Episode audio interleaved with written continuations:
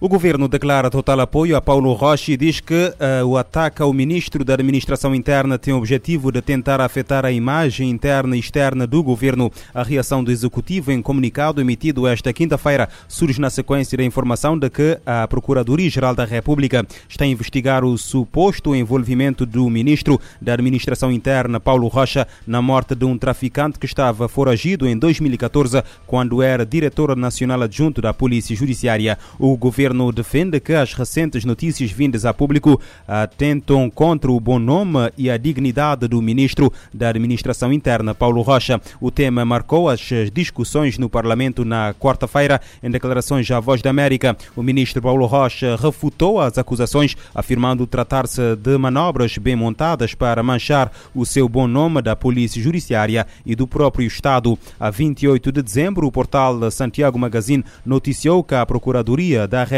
da Praia. Estava a investigar o atual ministro da Administração Interna e ex-diretor da Polícia Judiciária, eh, Paulo Rocha, e outros elementos da PJ por alegado envolvimento em circunstâncias pouco claras no homicídio agravado de Zezito Dente de Ouro, tido como autor material do assassinato a sangue frio da mãe da inspetora Cátia Tavares em 2014, supostamente a mando de Paulo Pereira, principal elemento do grupo grupo de narcotráfico condenado no âmbito do processo Lancha Voadora, que desmantelou uma das maiores redes de tráfico de droga em Cabo Verde. No artigo publicado esta quinta-feira no site do Expresso das Ilhas, o antigo diretor da PJ, Carlos Alexandre Reis, eh, sai em defesa do ex-adjunto eh, Paulo Rocha, afirmando que eh, quem está a mentir no processo de investigação à morte de Zezito Dente de Ouro, na Cidadela, em 2014, são os inspetores da PJ André Semedo e Gerson Lima.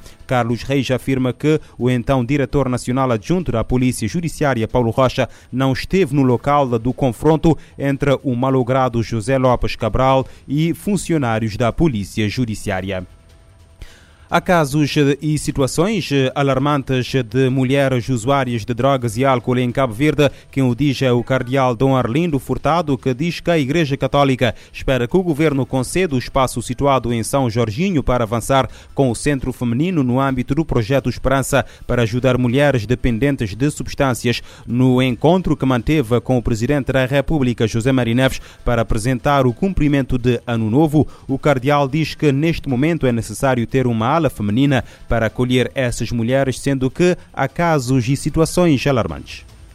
Agora, também falamos da necessidade de termos fazendas para mulheres. Portanto, o centro feminino para a recuperação das mulheres que estão em conflito com o álcool e com drogas. E há casos alarmantes em algumas situações. E nós estamos disponíveis. Nós temos gente no Brasil, uma comunidade religiosa, que tem uma longa experiência nesse sentido, disponível para vir dar um contributo aqui. E nós só temos a ganhar.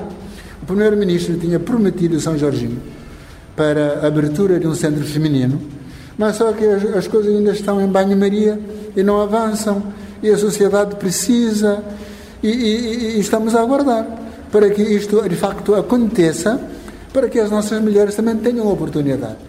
A Fazenda da Esperança Cabo Verde já recebeu mais de 120 jovens e oferece o serviço de recuperação da dependência química com a finalidade de resgatar a dignidade e valores dos usuários de substâncias eh, psicoativas.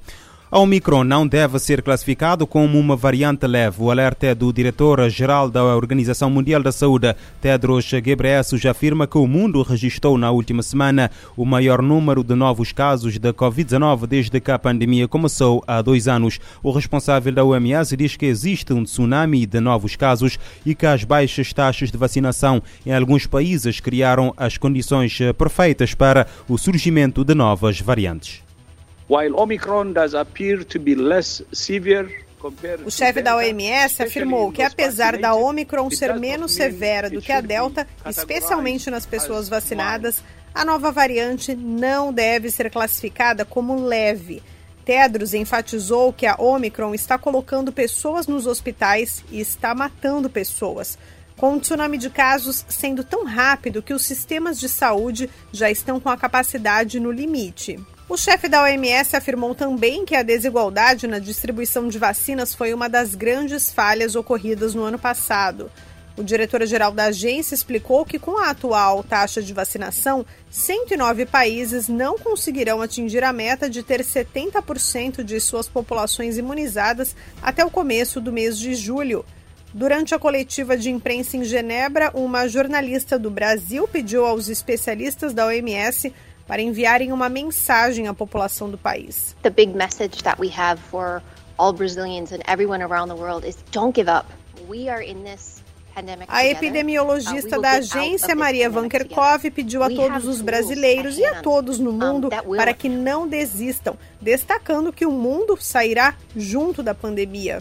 Segundo ela, existem meios para reduzir a transmissão e fazer com que o coronavírus deixe de controlar a vida das pessoas. Segundo dados da OMS, a Covid-19 já causou a morte de mais de 5 milhões e 400 mil pessoas no mundo todo. Até agora já foram administradas mais de 9 bilhões de doses da vacina. Da ONU News, em Lisboa, lê da letra. O diretor-geral da OMS afirma que uh, 2022 começou com um tsunami de novos casos, com a nova variante a matar pessoas e a deixar os hospitais superlotados. Tedros Ghebreyesus aponta a desigualdade na distribuição das vacinas como a maior falha ocorrida no ano passado. As forças casacas mataram 26 pessoas na operação antiterrorista que estão a realizar principalmente na cidade de Almaty para pôr fim aos protestos violentos que abalam o país da Ásia Central. A ONU pede moderação e diálogo. As Nações Unidas lançaram um apelo em favor da moderação e promoção do diálogo na sequência de incidentes de violência que já deixaram vários mortos no Cazaquistão. Pronunciamentos sobre a situação foram divulgados nesta quinta-feira pela alta comissária para os direitos humanos, Michelle Bachelet, e pela representante especial do secretário-geral para a Ásia Central, Natália German. Falando a jornalistas em Nova York, o porta-voz da organização disse que as Nações Unidas continuam acompanhando de muito perto a situação em nome do chefe da ONU, Natalia German, manteve contato com as autoridades no país, incluindo uma conversa pelo telefone com o vice-ministro das Relações Exteriores do Cazaquistão, Mukhtar Tiloberdi. A enviada da ONU enfatizou o pedido de abstenção das partes da violência e promoção do diálogo para lidar com a situação. Já Michelle Bachelet se dirigiu às forças de segurança, manifestantes e outros, enfatizando que deve haver busca de uma solução pacífica.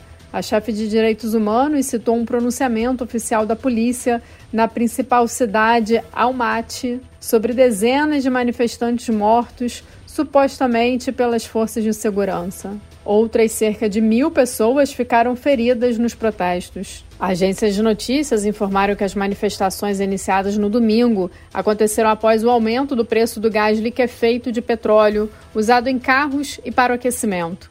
O ambiente de agitação foi incentivado por algumas questões políticas que já vinham sendo levantadas no país.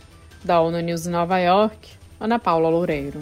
O presidente kazakh Kazim Yamart Tokayev descreveu os manifestantes que têm vindo a tomar as ruas desde o dia 2 do mês, de, do mês passado e uh, inicialmente sobre o aumento do preço do gás liquefeito como terroristas e afirma que os protestos estavam a ser orquestrados por um grupo de instigadores.